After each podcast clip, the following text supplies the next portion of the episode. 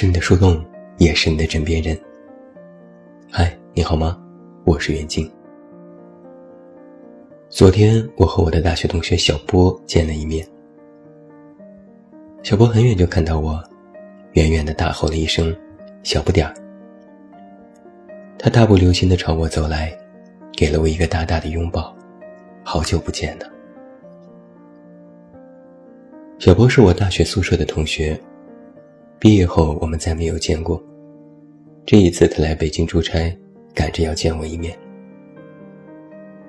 他说：“大学同宿舍的就你一个人在北京，我一定要看看我们不点儿混成什么样了。”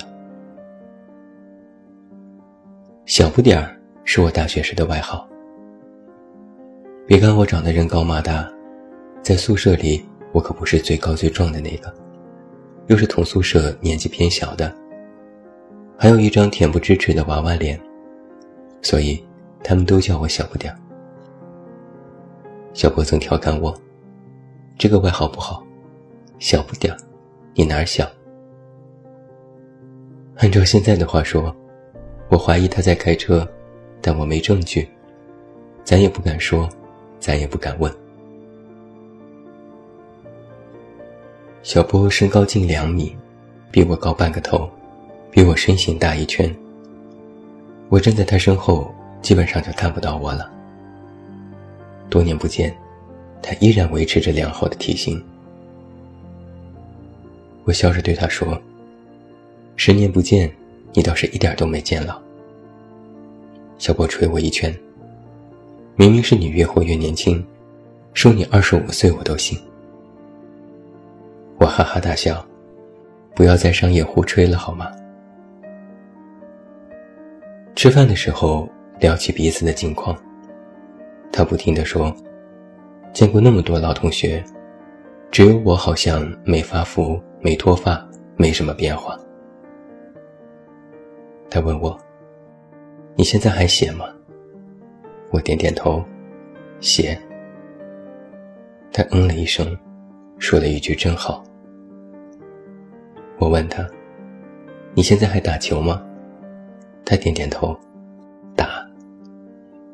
我一笑，也真好。论起大学同学关系来，我和小波并不是最要好的，甚至在某段时间里，我们相互看不顺眼。原因可能是因为我们实在是太不同了。小波最开始也不是那般壮实。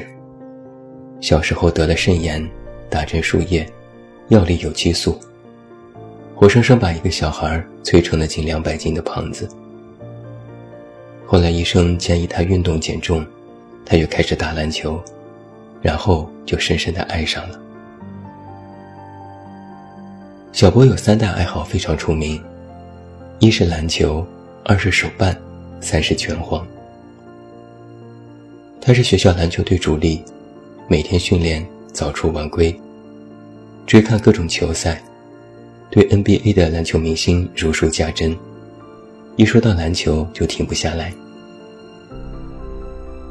省吃俭用买各种日本的手办，尤其迷恋圣斗士系列，只要一出复刻版就立马入手，当做宝贝一样放在床头，随时把玩一番。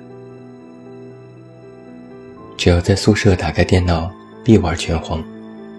没有手柄用键盘，没有网络用单机版。孜孜不倦，通关一遍就再来一遍。所有任务的绝杀他都会。我当时很不理解，这些东西有这么大乐趣吗？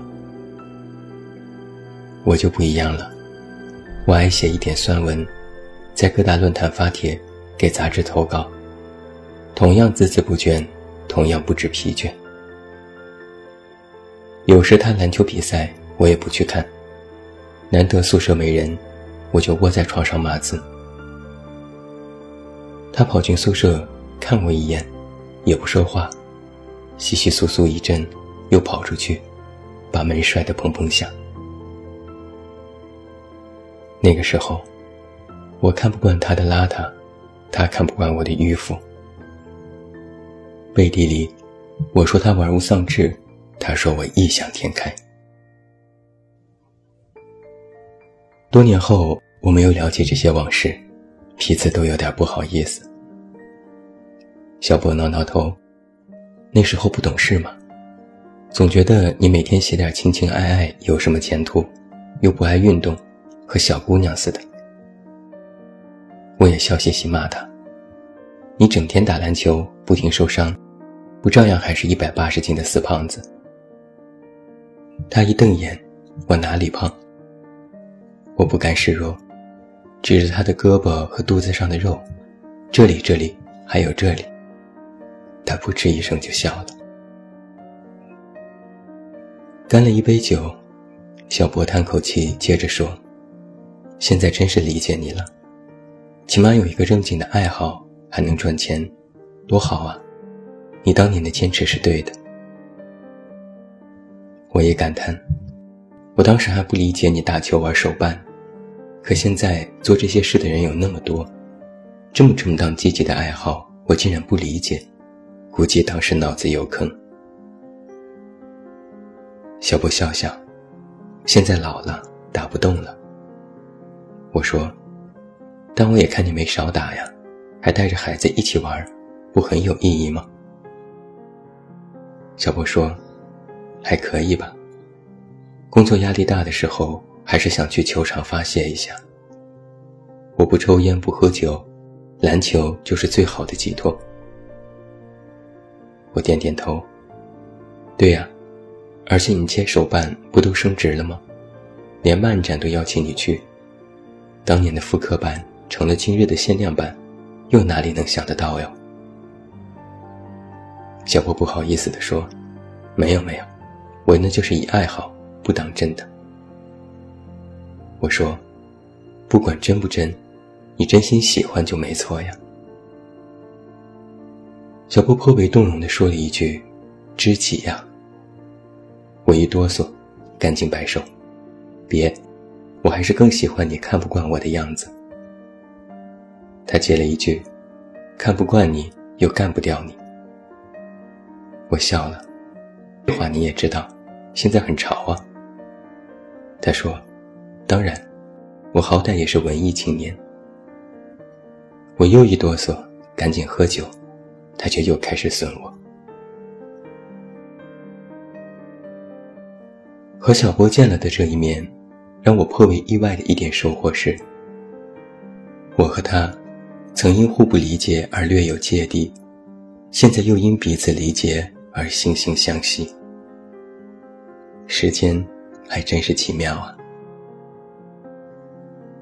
聊天中，我们达成了一个共识：是对于喜欢这件事的理解，随着年纪的增长又进了一层。曾经我们喜欢做某件事，因为心存占有，觉得拥有它就开心，每天只要做着这件事就感觉很爽。我还记得这样一件往事：某次我们调侃小波玩手办，说他省下钱买玩具，没个正经。那时他默默不语，也不辩解，只拿着软布反复擦拭那些手办，眼神里有一种我现在回忆起来格外动人的坚定和倔强。我不由在庆幸，幸亏当时他没有选择放弃，不然就是我们造的孽了。后来，喜欢这件事不允许背叛。喜欢这件事的同时。绝对不能喜欢其他的，不然就会感觉违背了初心，会内疚和自责。就比如我大学有段时间忙于实习，很久没有写文，就会终日惶恐，觉得自己背叛了文字，担心自己因为名利迷失。再后来，我们都以为喜欢一件事就必须做成它，非要做出个模样不可。小波最大的愿望是可以代表校篮球队去参加比赛，像灌篮高手那样，为学校甚至为国家争光。我也曾有愿望，要写出传世之作，像那些流芳百世的文豪一样，必须要留下点什么，才能对得起我的这份热爱。如今看来啊，我们的这些愿望都没有实现，但是我们都不再执迷于这种想法。正如韩寒在通稿二零零三里写的那样，喜欢，只是一种喜欢而已，不一定要到一个很高的境界才算成功。我喜欢一件事情，做这件事，并且觉得高兴，这就是成功了。和小波聊天时，我就不由得想起这段话，说给他听。他深以为然，和我举杯说：“那我们现在都算成功了。”是啊，喜欢，只是一种喜欢而已。可能当你走进社会，每天身不由己的感觉日益增多，可能你也会做许多不喜欢的事，可能你还过着并不算如意的生活。那这个时候，有几件你真心喜欢的事情，就显得非常有必要。它不需要多么伟大，不需要多么熠熠生辉，甚至都不需要别人的理解和认同。只要你做着这些事。感觉开心，感觉轻松，那就是一种成功。喜欢，应该是一个出口，它能让你对生活抱有一种淡淡的疏离感。喜欢的事情，像是你生活的避难所，在你苦了、累了、难了的时候，暂时躲一躲，避一避。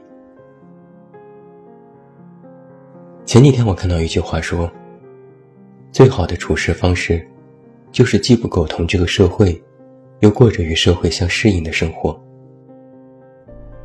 不苟同，在我的理解里就是不被同化。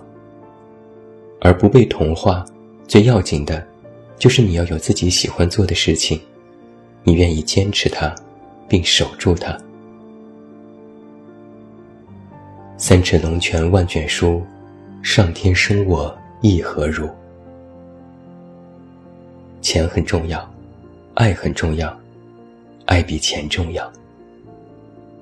过去很重要，现在很重要，现在比过去重要。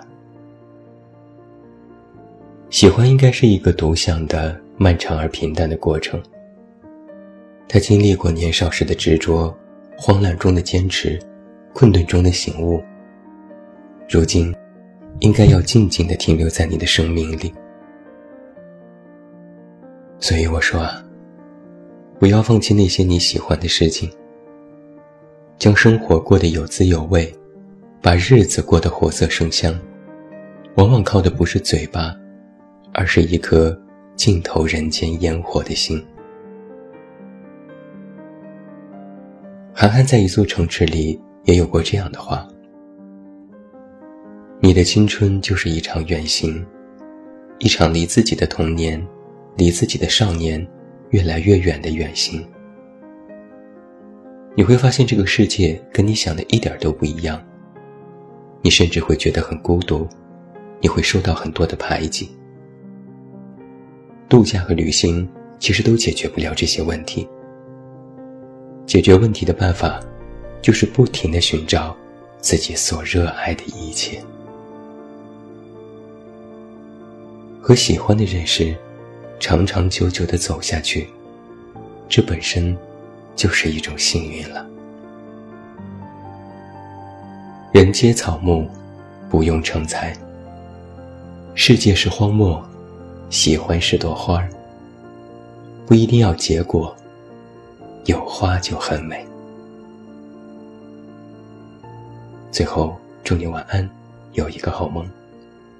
不要忘记来到微信公号“这么远那么近”进行关注，每天晚上陪你入睡，等你到来。我是远近，我们明天再见。